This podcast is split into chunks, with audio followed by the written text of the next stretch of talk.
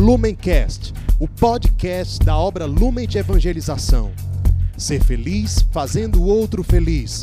Acesse lumencerfeliz.com.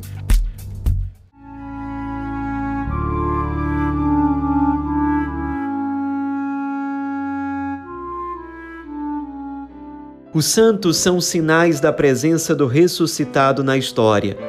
Hoje, dia 18 de novembro, celebramos os beatos Domingos Jorge, Isabel Fernandes e Inácio.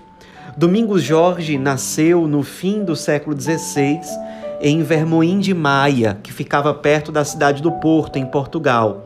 Ainda bem jovem, ele se decidiu ingressar uma comitiva portuguesa que foi até a Índia para lutar pela defesa do povo português e também para defender a fé católica de alguns perigos. Ele era bem corajoso, tinha um espírito muito aventureiro e quando terminou o tempo dele na Índia, Domingos decidiu ir para o Japão. Nessa época, ele sabia que no Japão havia uma grande perseguição aos cristãos. E ele, que era muito corajoso, tinha muita sede de evangelizar, ele decidiu ir para lá.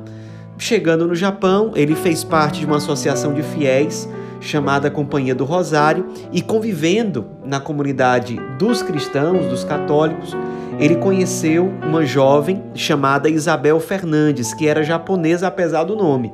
Esse nome foi sugerido por um padre que era missionário no Japão, um padre português chamado Pedro Gomes. Sugeriu esse nome de Isabel Fernandes. De fato, a família aceitou, ela recebeu esse nome.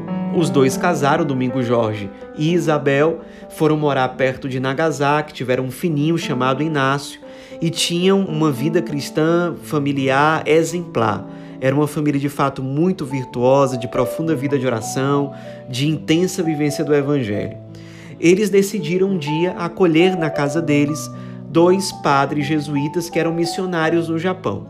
Eles sabiam do risco que estavam correndo, mas mesmo assim aceitaram acolher esses dois missionários. Era o dia da memória litúrgica de Santa Luzia, portanto, dia 13 de dezembro, quando eles receberam esses padres jesuítas. O governador ficou sabendo e logo mandou prender os dois missionários jesuítas e mais Domingo Jorge. Foi muito sofrimento, eles passaram quase um ano presos até que finalmente veio a condenação à morte. Domingo Jorge foi preso, amarrado a um poste. Era o ano de 1619. Esse lugar onde ficava o poste depois passou a ser conhecido como Monte Santo de Nagasaki, porque milhares de mártires católicos morreram ali. E no fim das contas, Domingo Jorge foi, depois de amarrado no poste, foi queimado vivo e suas últimas palavras foram: Mais aprecio eu esta sentença do que me fizessem senhor de todo o Japão. Ele deu a vida realmente com muita coragem, com muita liberdade interior e com muita fé. Três anos depois, apenas, mais precisamente na manhã do dia 10 de novembro de 1622, houve o chamado Grande Martírio no Japão. Um grupo de 56 católicos foram condenados à morte também simplesmente por professarem a fé cristã. Entre esses 56 católicos estavam Isabel Fernandes, então com 25 anos de idade apenas, e o fininho deles Inácio, com 4 anos. E no grupo total dos 56 seis católicos, 24 eram religiosos consagrados, que foram condenados a morrer queimados de forma bem lenta, bem cruel, e os outros 32 eram 14 mulheres, 18 homens. A maioria desse pessoal aí foi condenado à morte por decapitação. Isabel, junto com o fininho Inácio, morreu e deu a vida com muita coragem, dizendo o seguinte: de todo o coração ofereço a Deus as duas coisas mais preciosas que possuo no mundo: a minha vida e a do meu fininho. E foi assim que ela deu a vida, testemunhando grande coragem, grande amor a nosso Senhor Jesus Cristo, grande amor à Santa Igreja Católica.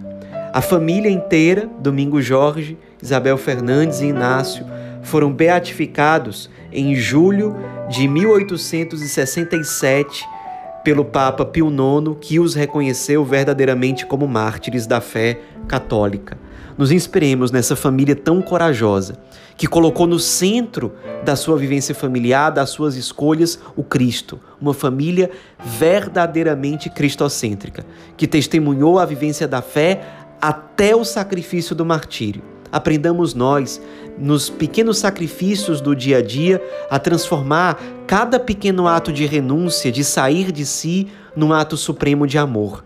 De amor ao Cristo através do amor aos nossos familiares, aos nossos parentes. Além disso, que nossas famílias consigam dar um testemunho luminoso diante do mundo, de que sim, é possível colocar o Cristo no centro, de que vamos anunciar o Cristo com a nossa vida, com as nossas palavras e que vamos colocar o Cristo como o principal valor da nossa vida, nosso grande tesouro, nosso grande bem. Beatos Domingos Jorge, Isabel Fernandes e Inácio, rogai por nós.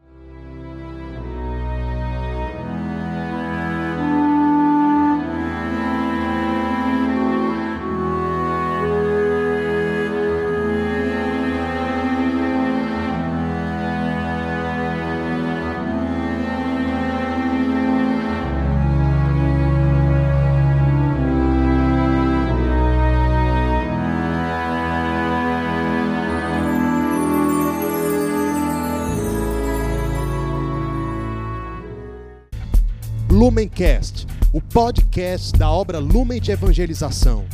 Ser feliz fazendo o outro feliz. Acesse lumencerfeliz.com.